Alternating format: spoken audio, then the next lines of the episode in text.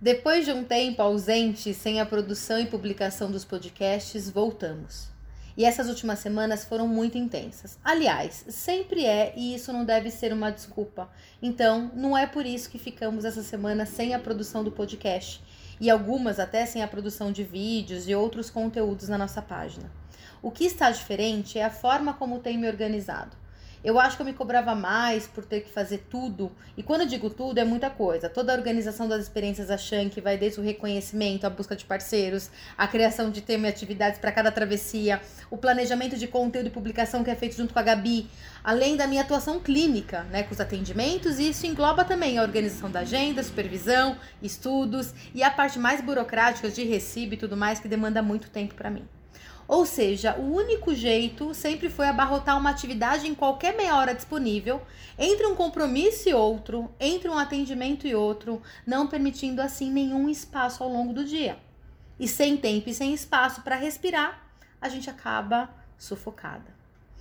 Essa forma de existir estava insustentável. Por isso, estou deixando de fazer algumas coisas e sem culpa.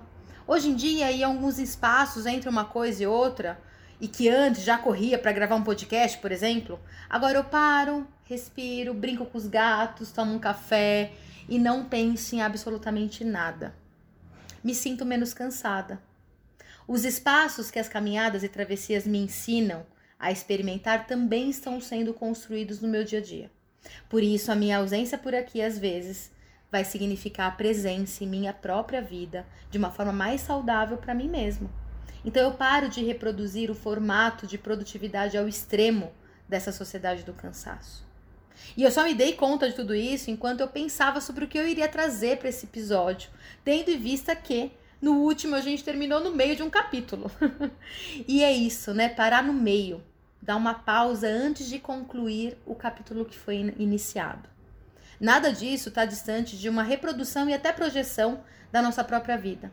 A grande questão é que, na maioria das vezes, nos forçamos a ir até o fim, mesmo que isso signifique nossa saúde, relações, paixões e o nosso ócio. A gente paga um preço alto para não deixar as coisas no meio do caminho.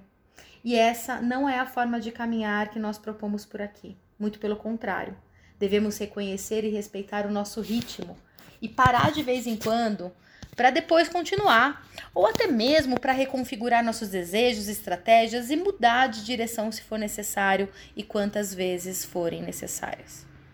Vocês presenciaram então na prática, por meio dessa pausa entre um episódio e outro, um caminho sem regras externas que permite um fluxo e transformações ao longo de cada novo encontro e aprendizado.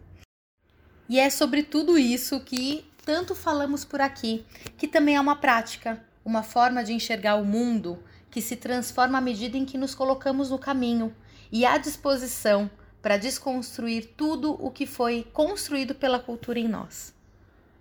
E sem mais delongas, eu sou a Van e você está escutando o Shang Cast, podcast sobre caminhada e autoconhecimento da Shang Experiências. A edição é feita pela Gabi.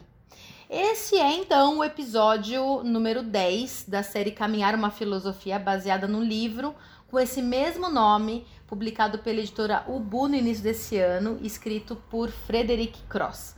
Um, uma curiosidade. Uh, o marido do, né, da minha melhor amiga, ele é francês e eu perguntei para ele como é que pronuncia o nome do nosso querido Frederico. e ele me falou e eu falei, putz, eu preciso gravar. No próximo episódio vou colocar lá a voz dele falando, porque eu nunca vou conseguir pronunciar esse nome de uma forma francesa adequada. então é isso.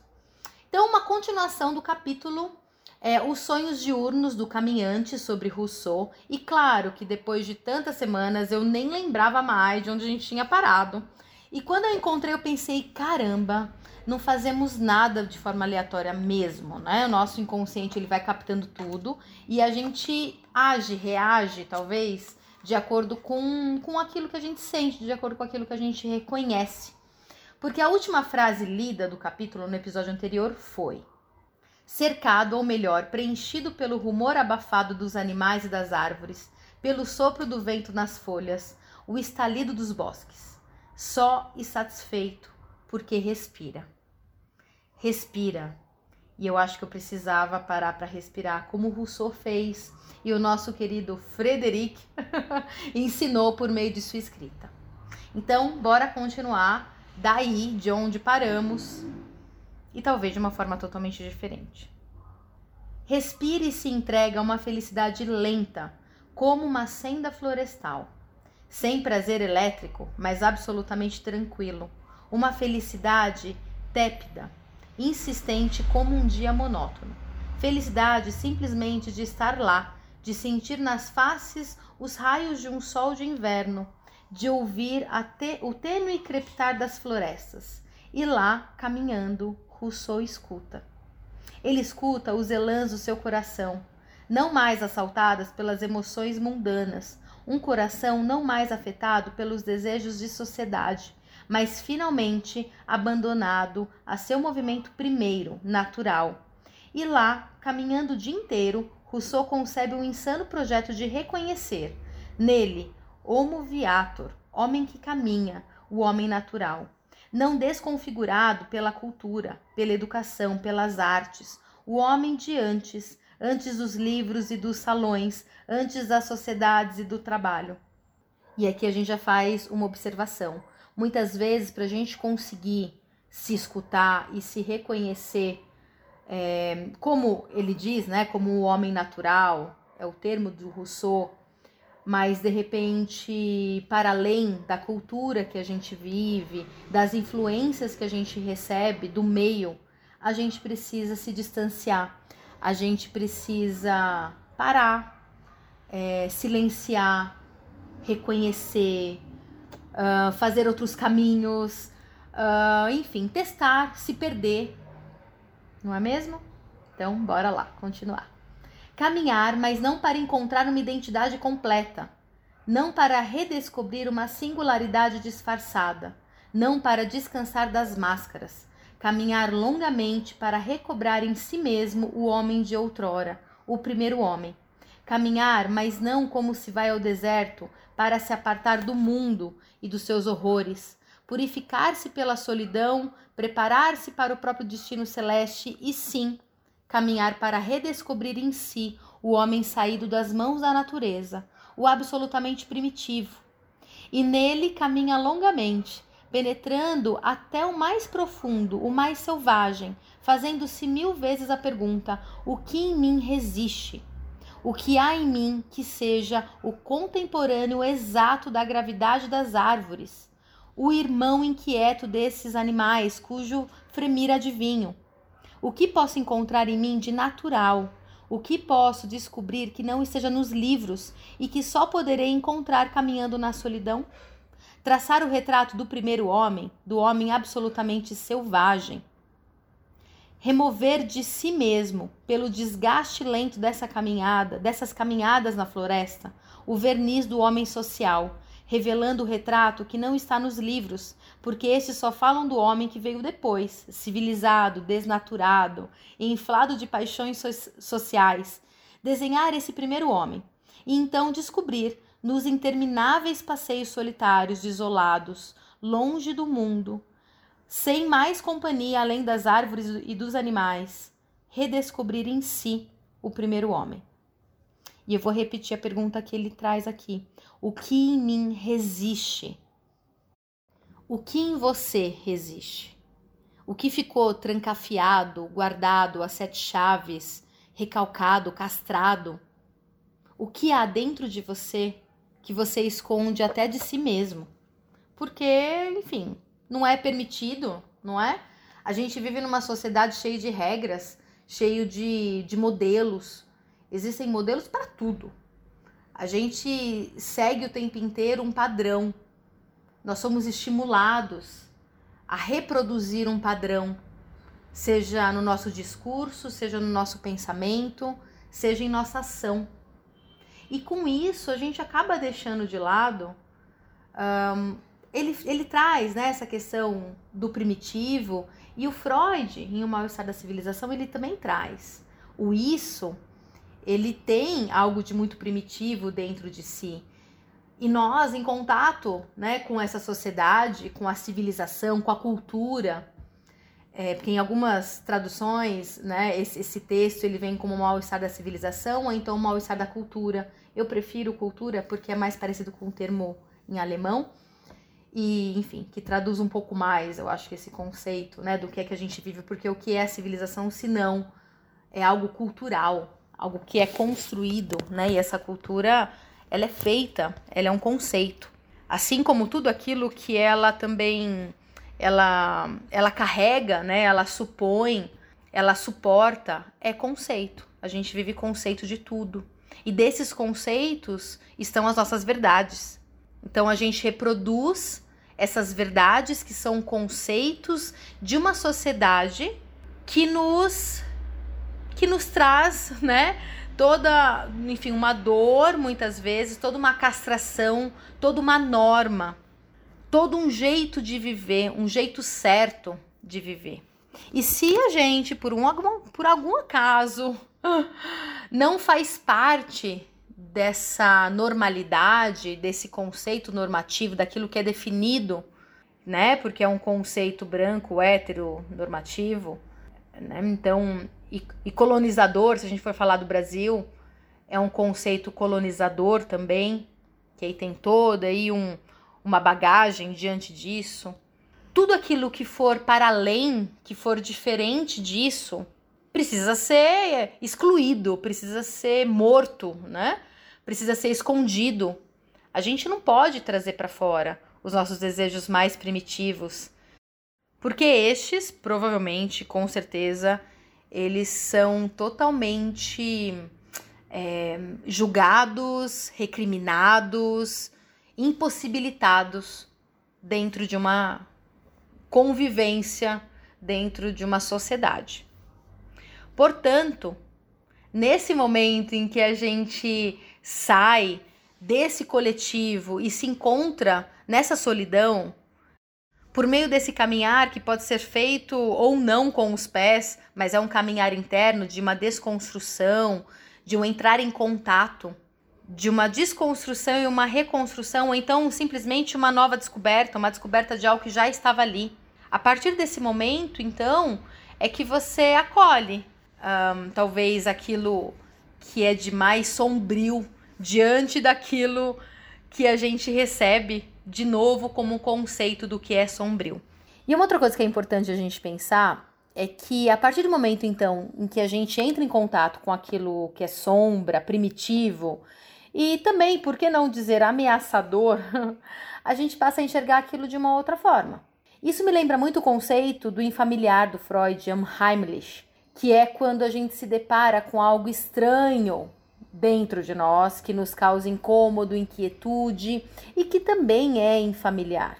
Porém, para que algo seja infamiliar, primeiro precisa ser familiar. Então, aquela parte tão sombria, assustadora e perigosa é também parte de quem somos. O primitivo que nos habita é nosso e não do outro, nem de uma sociedade, cultura. E será que o medo de lidar com o nosso primitivo é justamente porque ele também é uma ameaça à nossa existência, como a reconhecemos, de indivíduos sociais, e aí com toda aquela roupagem dos modelos e características aceitas, e mais do que isso, até aprovadas por uma moral. Então, a gente, e uma moral que não está só no fora, mas que a gente também reproduz e que a gente tem dentro de nós. Então, a gente julga é, esse primitivo. E por isso a gente deixa ele escondido. Agora, da mesma forma em que algo que está ali dentro da gente, que é primitivo, que de repente a gente não quer enxergar, também existe uma busca em relação a isso, não é? Assim como o Rousseau traz, existe um desejo de encontro com esse homem natural, com, é, com, com esse primeiro homem, com algo que há de mais selvagem dentro de si. Tanto é que ele fala um pouquinho mais aqui para frente no texto. E efetuando essas buscas improváveis que exigiam longos dias de deambulação pelos bosques, no lugar de intermináveis excursões pelos livros, Rousseau, interrogando-se sem cessar, sente despertar lentamente de si a silhueta frágil e trêmula do homem primitivo, selvagem inocente. E essa, esse fantasma que surge aos poucos, cuja sombra furtiva ele adivinha por entre os carvalhos, não parece feroz, embrutecido, habitado por pulsões desordenadas e repleto de instintos violentos, mas antes temeroso, absolutamente harmonia, harmonizado com a natureza, que o envolve como uma mãe e, sobretudo, solitário e feliz. Pois é essa plenitude, essa simplicidade da felicidade que Rousseau, curado das paixões artificiais e exaustivas da sociedade, saboreava caminhando só, devia ser também o sentimento experimentado pelo primeiro homem, que vivia dias tranquilos e inocentes. E como sua felicidade é mais intensa que as excitações artificiais, as satisfações estúpidas e as alegrias vãs do mundo. Interessante, né? Um pouquinho mais para frente. Assim, o caminhante passa a ver toda a história humana com suas mudanças e suas lutas, na forma de uma queda progressiva, vertiginosa. E é o homem civilizado, saturado de cortesia e hipocrisia, repleto de maldade e inveja, que se torna o verdadeiro selvagem. O mundo social, com suas injustiças e suas violências, suas desigualdades e suas misérias, e os estados, com suas forças policiais e seus exércitos, constituem as verdadeiras selvas. Cheio de rancor e ódio, de inveja e ressentimento, assim é o homem social. Mas quando Rousseau, andarilho solitário, tenta encontrar sobre, sob a espessura da cultura a verdade inata das paixões humanas, só descobre um amor em si, ingênuo e singelo. Muito distante do egoísmo e do amor próprio, que são maneiras de se preferir, mas a preferência é sempre o contrário do amor. Isso é, no fundo, um movimento instintivo que o incita simplesmente a se interessar por si mesmo, convida-o a se preservar, a se mostrar atento ao seu bem-estar. Assim, o homem naturalmente se ama, mas jamais se prefere, o que só se aprende a fazer na sociedade. É preciso caminhar por muito tempo para reaprender a se amar. É forte tudo isso, né? E eu nem sei muito o que dizer agora mas a questão aqui que eu quero levantar, que Rousseau traz, é justamente a ambivalência, né, sobre o que é de fato natural e o que aprendemos como ser natural. O conceito de civilizado não necessariamente é o que de fato é civilizado. E vale lembrar que a gente vive numa sociedade neoliberal. E com esta, né, já adaptada e configurada em uma sociedade do cansaço e da individualidade, em que tomamos para nós todas as responsabilidades a respeito de nossa felicidade e sucesso. E mais ainda, que é isso que nos trará liberdade. Todos anseiam liberdade, o discurso que nos é, que nos é apresentado, então, é de que devemos desejar essa liberdade, essa felicidade, esse sucesso, que é o modelo. E para isso a gente precisa fazer isso acontecer. É nossa única e exclusiva responsabilidade. Daí vem a ideia do empreendedor de si mesmo, a uberização, enfim. E o quanto esse é um discurso opressor e violento que esmaga o nosso ser individual diverso, porque os corpos, corpas e corpos que são diferentes daquele hétero branco normativo, que é, que é, que é de onde vem a regra, esse conceito, de felicidade, sucesso, que está atrelada à questão financeira. Você ter dinheiro para conseguir consumir mais, é isso que traz liberdade dentro dessa sociedade né, do cansaço. Se, se você não consegue isso, se você, tipo, por algum motivo, não, não dá, não é ou não quer, você tá fora. Você é excluído, você é o errado, enfim. E o que tudo isso tem a ver com o texto que a gente tá lendo? A verdade é que em sociedade nós nunca somos livres nem mesmo para desejar. Porque os desejos que chamamos de nosso e que lutamos para conquistar, palavra repetida inúmeras vezes nos tempos modernos, nos é apresentado. Não é nosso de fato. É uma construção também. Dizem pra gente o que a gente deve desejar. Por exemplo, a música que aparece na série Stranger Things, né, na última temporada, da Kate Blush, uma cantora dos anos 80, está no ranking das mais escutadas no Spotify. Será que de repente um dia as pessoas acordaram e lembraram e pensaram: nossa, eu vou escutar essa aqui, essa, essa, essa cantora dos anos 80? Tem pessoa que nem sabe, que nem nasceu nessa época e está escutando. Ou será que foi por meio da série, um meio de comunicação, um meio, né, enfim, de, de consumo, a partir do momento que a gente consome uma série, a gente passa então a criar um desejo. Tudo é mercadoria, ou seja, tudo se torna consumível e nós somos os consumidores. Então a ideia do livre-arbítrio que essa sociedade ela nos promete não existe. Ela é manipulada. As escolhas são manipuladas, as opções são as que querem que nós tenhamos. Então, o que há de natural na sociedade, nesse homem civilizado? Eu estou tentando trazer um pouquinho a ideia do Rousseau para os tempos de hoje. Mas aí eu lhe pergunto, né? Então, né? É, então, em contato com a natureza, isso significa é, também estar distante desses estímulos. Será que a gente consegue reconhecer, encontrar o que há de verdade dentro de nós? Será que é possível, nessa altura do campeonato, depois de tantos anos imersos dentro de uma cultura, a gente voltar para um estado natural? Porque nós já somos constituídos pelo meio. E será que mesmo que esse ambiente social ele não esteja presente, ele não existe dentro de nós? Dentro da psicanálise, de novo, trazendo aí o mal-estar da civilização, a gente internaliza o outro e os tantos outros que a gente conhece que nos são apresentados no mundo. Então, mesmo a gente rompendo com uma sociedade externa, a gente tem ainda uma sociedade interna para lidar, com expectativas, com morais, com julgamentos, com punições, tão quanto.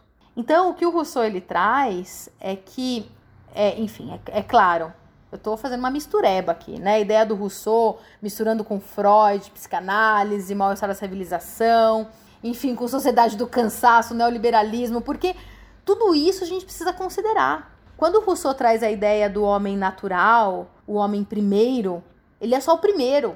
Eu acho que nenhum outro é, é, é possível, é capaz de ser o primeiro novamente. Porque a gente passa por um, por um processo de civilizatório mesmo, né? Eu vou usar essa palavra, que é a palavra também que ele usa, de culturalização.